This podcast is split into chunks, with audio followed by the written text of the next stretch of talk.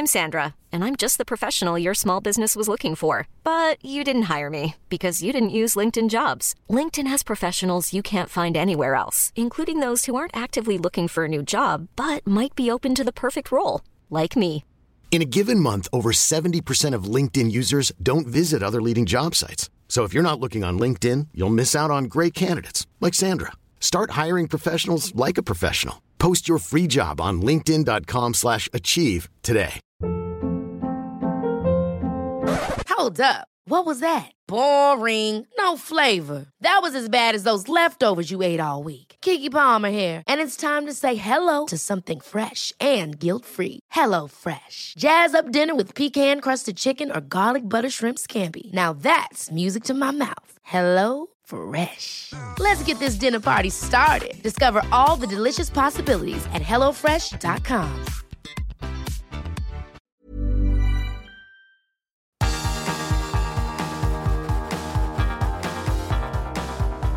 Universo Premier, tu podcast de la Premier League. Pues sí, aquí estamos en otro programa más, en otro Universo Premier más. Hoy para repasar los partidos del viernes en la Premier League y también los partidos del sábado. En realidad el viernes solo hubo uno, ¿eh? No, no he estado bien acertado con el número, sí con el género. A ver, el viernes el Brentford le ganó 2 a 1 al Watford en un encuentro en el que los del oeste de Londres consiguieron una victoria prácticamente al final con un gol de Embeumo. Y luego el sábado fue un sábado de penaltis y ya el viernes había habido uno, el que le dio la victoria al equipo de Thomas Frank. El sábado hubo seis penaltis. Uno para el City para ganar 1-0 frente al Wolves. Dos para el Chelsea para ganarle 3 a 2 al Leeds United que también había marcado un penalti. Otro más para el Liverpool que ganó 1-0 con un penalti anotado por Mohamed Salah. Otro más para el Manchester United que ganó por 0 goles a 1 en Carrow Road al Norwich City. El penalti lo marcó Cristiano, como suele ser habitual. Y el Arsenal, que no tiró ningún penalti en su partido, le ganó 3 a 0 al Southampton. Ha sido un fin de semana en el que los de arriba no han pinchado y a la espera de lo que haga el West Ham United, a la espera de lo que haga el Tottenham en su partido, que por cierto estará aplazado este fin de semana por el brote de COVID que ha habido en el seno de los Spurs, pues bueno, a la espera de lo que haga el Tottenham, a la espera de lo que haga el West Ham United, todos los equipos de arriba han ganado. El City, el Liverpool, el Chelsea han conseguido los tres puntos, por eso la clasificación sigue con los tres en los mismos puestos. City primero, Liverpool segundo a un punto, Chelsea tercero a dos puntos y el Manchester United asciende hasta la quinta plaza tiene 27 puntos, uno menos tiene el Arsenal, que es sexto en la clasificación. Así están las cosas y tenemos por delante 20 minutos para hablar de todo lo que han sido estos partidos de la jornada 16 de la Premier League. Hoy tengo a mi lado a Manuel Sánchez. Hola Manu, ¿qué tal? Hola, ¿qué tal Álvaro? Empezamos por el partido del Brentford y del Watford rápidamente. Triunfo para los de Thomas Frank, que tienen ya, Manuel, 20 puntos en la Premier League después de 16 partidos. Siempre hablamos de que la barrera de la permanencia es más o menos los 40 puntos. Bien, el Brentford, los Bees, ya tienen la mitad.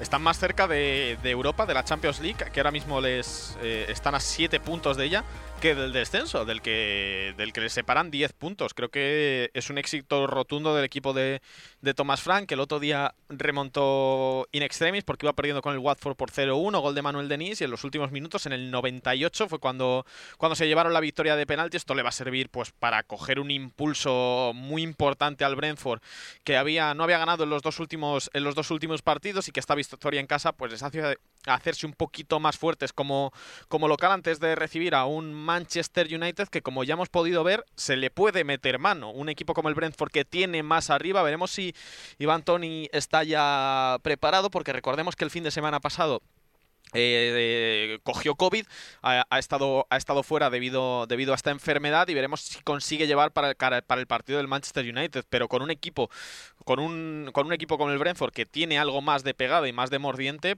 pues no podemos negar que es un equipo que, que, puede dar un susto, que ya se lo dio al Liverpool en aquel empate a tres, que fue uno de los grandes partidos de, de esta, de esta temporada, y, y, veremos contra, contra el United, porque ahora mismo el Brentford, pues eso, no tiene nada que perder, nadie, por mucho que este sea un proyecto como otros proyectos como el del Leeds, como el del Wolverhampton, hechos para asentarse en la parte media de la tabla, intentar luchar por Europa, ahora mismo están en una posición más que buena y, más que lo que quizás se hubieran esperado a principio de temporada. Y veremos también si te acredita, Manuel, porque yo voy a ir a ese Brentford Manchester United, todavía estoy esperando saber si te confirman tu presencia en ese encuentro. Hay que decir una cosa, por ahí abajo, el Watford tiene 13 puntos, el Burley tiene 10, el Newcastle tiene 10, el Norwich City tiene 10. Para mí esos y quizá el Southampton se van a jugar el descenso. Cinco equipos. ¿eh? Ahora mismo creo que el Leeds United está por encima de eso. El Crystal Palace tiene buena pinta. El Everton, el Aston Villa, el Leicester City, el Brighton, los equipos que están más arriba inmediatamente después en la clasificación, no creo que vayan a luchar por evitar el descenso. Yo creo que de cinco equipos no va a pasar la lucha por el descenso. Si te digo la verdad, reitero una vez más, Southampton, Watford, Burley, Newcastle United y Norwich City. Habida cuenta de que equipos como el Brentford es que ya se están escapando y parece que de forma definitiva. El Brentford está 10 puntos por encima del descenso. Sí, ni, Brighton, ni Leicester, ni Aston Villa, ni Everton, ni Crystal Palace creo que tengan equipo para estar luchando por el descenso. Creo que todos tienen que estar eh, más arriba. Incluso el Crystal Palace, que lleva cuatro partidos sin ganar, que lleva tres derrotas eh, consecutivas, me parece que con jugadores como Conor Gallagher, con, con Zaha, eh, tiene equipo para estar eh, mucho, mucho más arriba. Sí que creo que el Southampton, como ya hemos comentado varias veces, que, está un pelín por debajo de todos estos equipos y al final... Eh, por, ello mismo va a acabar cayendo por su propio peso. El Leeds me deja dudas, aunque tiene grandes un futbolista como Rafinha. hoy le ha puesto muchos apuros al, al Chelsea. Creo que también debería salvarse y va a ser eso. Watford, Burley, Newcastle en función de lo que fichen en invierno, de lo que puedan conseguir sacar, aunque yo creo que ya solo por plantilla tiene mejor plantilla que el Watford y ya debería solo por él, solo con lo que tiene ahora mismo superarlos. Y, obviamente Norwich, que todos les dábamos por muertos a principio de temporada, ahora más o menos igual, pero oye, mira, están dando la cara, han mejorado con Dean Smith y pues tienen los mismos puntos que Newcastle y Burnley. Pues ya, ya que estamos, hablamos de Norwich City, que ha perdido 0-1 en Carroll Road con el Manchester United en el partido en el que Cristiano Ronaldo ha marcado a su club 165, es decir, ha marcado hoy a 165 clubes con el gol que le ha marcado al Norwich City. Nunca le había marcado a este equipo. Gol de Cristiano que durante el partido ha estado, diría que a la altura de sus compañeros, es decir, no ha sido un gran Manchester United, se ha dejado dominar durante buenas fases del encuentro. El Norwich City ha tenido sus ocasiones, pero David De Gea ha salido al rescate con un grandísimo paradón a Ozan Kabak, pero no ha llegado ese gol y el Norwich City se mete o se queda ahí abajo, en lo más bajo de la tabla, con 10 puntos nada más. Pero de todas maneras creo que el equipo ha mejorado desde la llegada de Dean Smith. Una victoria, dos empates, dos derrotas. Puede que estos números les digan que con Dean Smith el Norwich City sigue la misma senda que con eh, Daniel Fark. Pero les digo yo que la presión que le ha metido al Manchester United en la segunda parte yo no se la había visto al Norwich City desde hacía mucho tiempo y si hubiera empatado el Norwich City, no, no, no creo que tendríamos que, sorprendernos demasiado, porque lo cierto es que eh, si no hubiera sido por David De Gea, que le ha sacado una, una con la yema de los dedos a, Timo Pukki desde la frontal y dos cabezazos a Kabak, estaríamos hablando de un Norwich City que podría haber marcado, que podría haber empatado, mm, quizá incluso llevarse, llevarse la victoria. Hemos vuelto a ver un buen Norwich City, como creo que lo vimos el otro día contra, contra el Tottenham, pero al que le falta, pues eso, eh, ese gol, ese, ese ese, ese mordiente de cara a puerta que, que otros equipos no tienen y, que ellos y que ellos tampoco. Entonces, eh, esto al final, pues en, partidos contra equipos grandes, contra el Manchester United, que al final tampoco ha llegado tantas, tantas veces, ¿no? No hemos visto a un Tim Krul que haya tenido que hacer grandes paradas. Le recordamos una a, a, Rashford, otra a Cristiano Ronaldo, pero grandes paradas del meta, del meta holandés tampoco, tampoco ha tenido. Y es que el United ha sido bastante plano. Hemos visto un Manchester United más propio de la era de, de Solskjaer que de, la, de lo que se supone que es la era de Ragnick. Y al que al final lo único positivo del día de hoy es eh, la victoria, porque incluso han perdido, parece que han perdido a Víctor Lindelof, veremos con qué tipo de lesión y con qué tipo de problema, porque se ha ido agarrándose o, sintiendo molestias en el pecho, se ha tenido que ir directamente a vestuarios y tendremos que esperar noticias por parte médico, por parte del cuerpo médico del Manchester United para saber exactamente qué le ha ocurrido, porque no tenemos ni idea ahora mismo. Se ha ido por su propio pie, pero llevándose la mano al pecho, eh, daba la impresión de que estaba perdiendo el aire por algunos momentos y al final del partido en los micrófonos de Sky Sports, David De Gea ha dicho que la salud de Víctor Lindelof es eh, muchísimo más importante que el resultado de este partido, así que seguiremos informando de lo que le haya sucedido al jugador sueco y de su evolución. Y si no, eh, evidentemente sigan todos los comunicados del Manchester United porque pronto explicarán lo que le ha pasado exactamente a su central. en el partido ha estado horrible, una vez más, George Sargent, Manuel, un jugador que para mí es inexplicable, de verdad que te lo digo. Y es más, en Twitter he, preguntado ¿qué, os parece George Sargent a la gente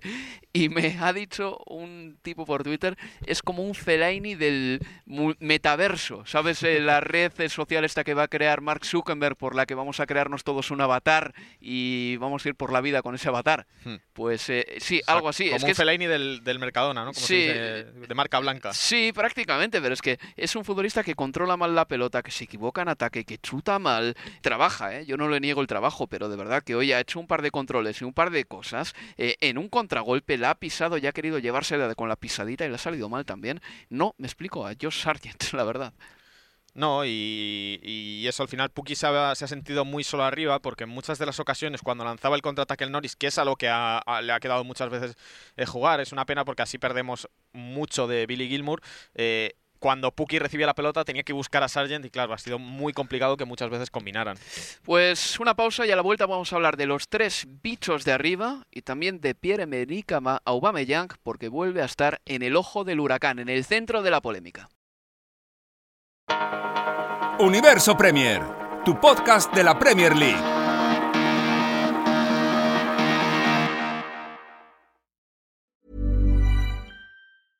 I'm Sandra, and I'm just the professional your small business was looking for. But you didn't hire me because you didn't use LinkedIn jobs. LinkedIn has professionals you can't find anywhere else, including those who aren't actively looking for a new job but might be open to the perfect role, like me. In a given month, over 70% of LinkedIn users don't visit other leading job sites. So if you're not looking on LinkedIn, you'll miss out on great candidates like Sandra. Start hiring professionals like a professional. Post your free job on linkedin.com slash achieve today. Hold up. What was that? Boring. No flavor. That was as bad as those leftovers you ate all week. Kiki Palmer here, and it's time to say hello to something fresh and guilt-free. Hello Fresh. Jazz up dinner with pecan-crusted chicken or garlic butter shrimp scampi. Now that's music to my mouth. Hello Fresh. Let's get this dinner party started. Discover all the delicious possibilities at hellofresh.com. Hey there, it's Michelle Norris. I'm host of a podcast called Your Mama's Kitchen. When I travel, I'm usually looking for a way to find a taste of home when I'm not at home. And one of the things I love to do when I am at home is entertain. And Airbnb allows me to do that. When I was in California recently, I rented a house that had a great kitchen. And when we were sitting around the table, we we're all thinking, we're in someone else's house. Someone could be in all of our homes as well. If you have a home, but you're not always at home, you have an Airbnb. Your home might be worth more than you think. Find out how much at airbnb.com/slash host.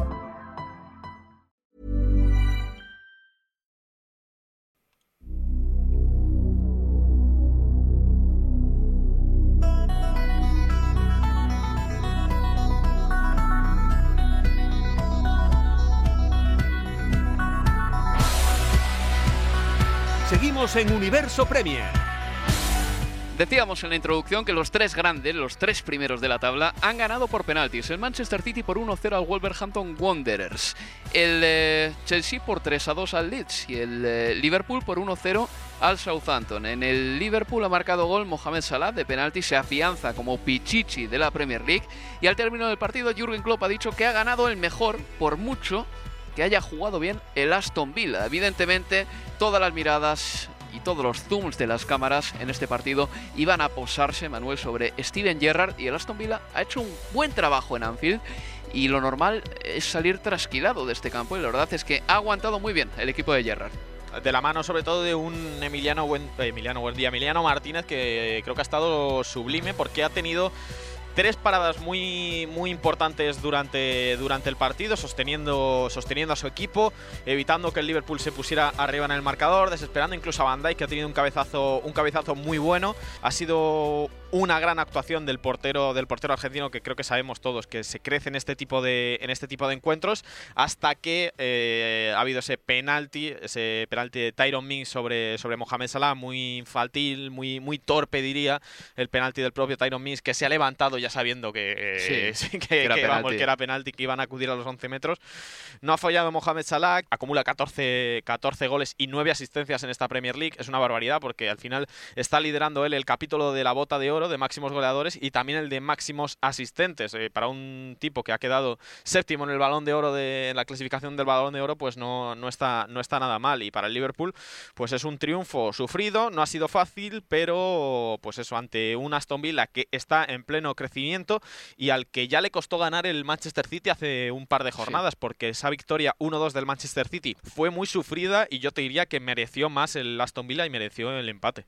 De todas maneras, el efecto Steven Gerrard, que se está notando, yo creo que era más fácil de que se notase, de que el técnico dejase su impronta en el equipo que, por ejemplo, Dean Smith en el eh, Norwich City, porque el Aston Villa no estaba tan mal, no era un desastre de equipo, Manuel, y aparte de ello es que este verano había hecho... Buenos jugadores, eh, sí, una gran inversión, ¿no? También, es que yo creo que... Estamos hablando de un equipo muy bueno, un equipo que, tiene mejor, eh, pues que, que Southampton, que Leeds, que Brighton, es un equipo para yo creo que mínimo pensar en quedar del 10, eh, o sea, mínimo el décimo y de ahí para arriba. Manchester City 1, Wolverhampton Wanderers 0, el tanto lo ha anotado de penalti Raheem Sterling, el 66. Un penalti, por cierto, que ha cometido Jaume Moutinho, mm, penalti dudoso, una mano dentro del área. Bueno, el balón le ha golpeado primero en el costillar y luego le ha pegado justo en la parte baja de la axila. Le mata la posición del brazo. Sí, la posición del brazo sí, pero tampoco se ha revisado por el VAR. Quiero decir, el colegiado ha señalado penalti directamente y en este tipo de jugadas se le suele decir al árbitro, oye, vete y mira por favor los monitores,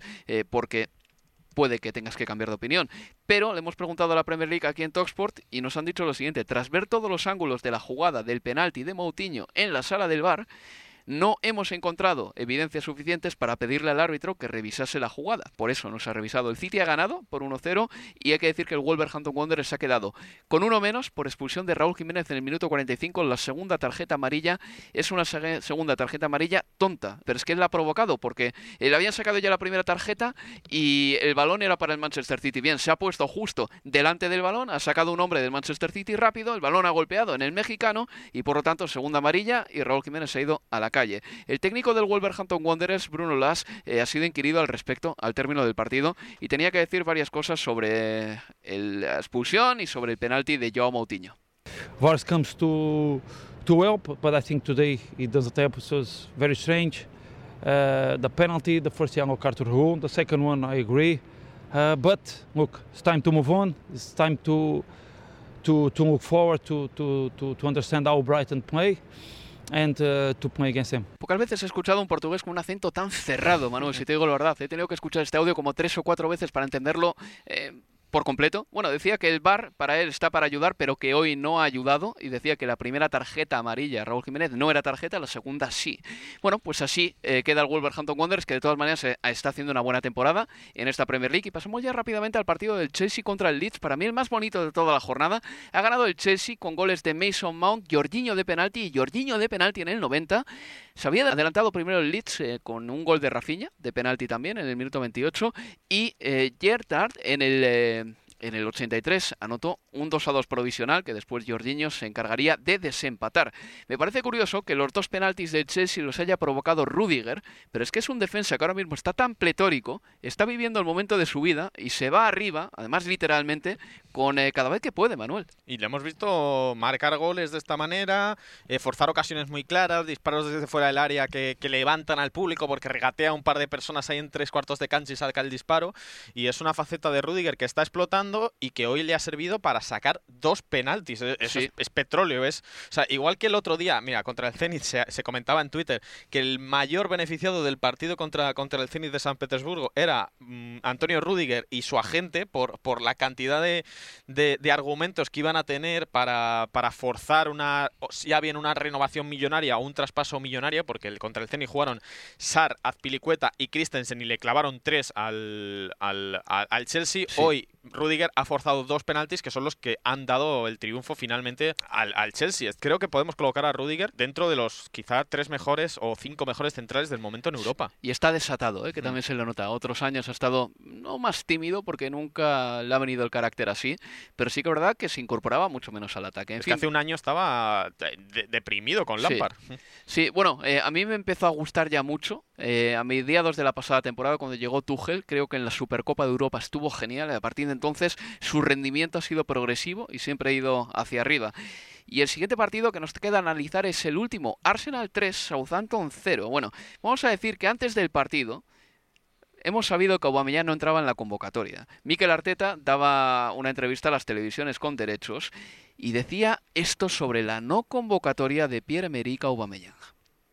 No Aubameyang in your 18 today. Why is that? Unfortunately, due to a disciplinary breach. And um, I think we've been very consistent that there are certain no negotiables on the team that we have set ourselves and as a club, and um, and he's not involved today. Is that a, a long-term ban or just today?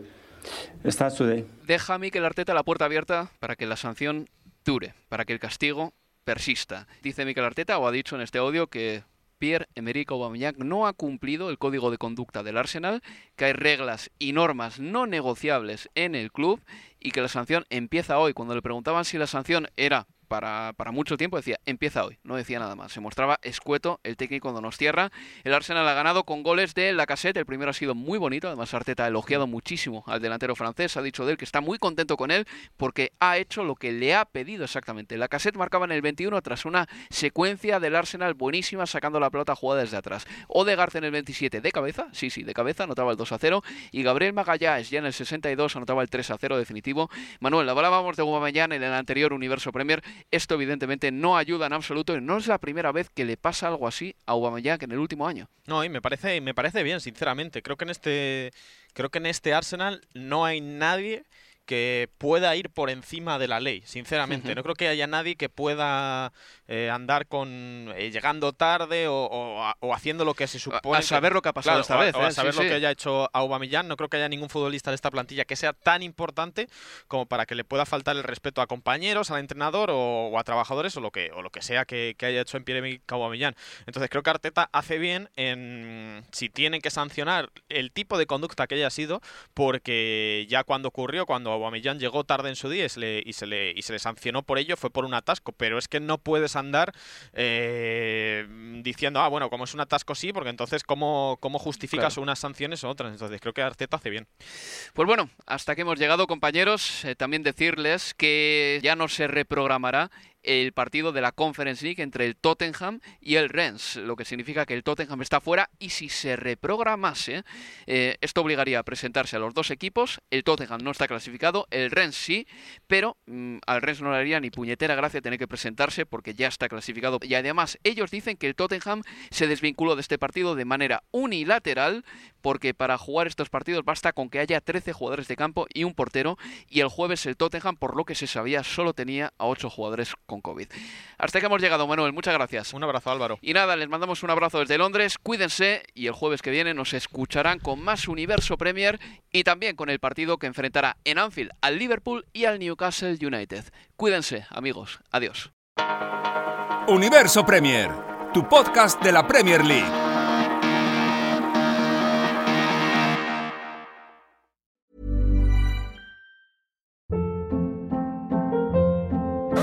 Hold up. What was that? Boring. No flavor. That was as bad as those leftovers you ate all week. Kiki Palmer here, and it's time to say hello to something fresh and guilt-free. Hello Fresh. Jazz up dinner with pecan-crusted chicken or garlic butter shrimp scampi. Now that's music to my mouth. Hello Fresh. Let's get this dinner party started. Discover all the delicious possibilities at hellofresh.com. Britain feels broken, but how do we fix it? Westminster just doesn't seem to have the answers, but we have found some people who do.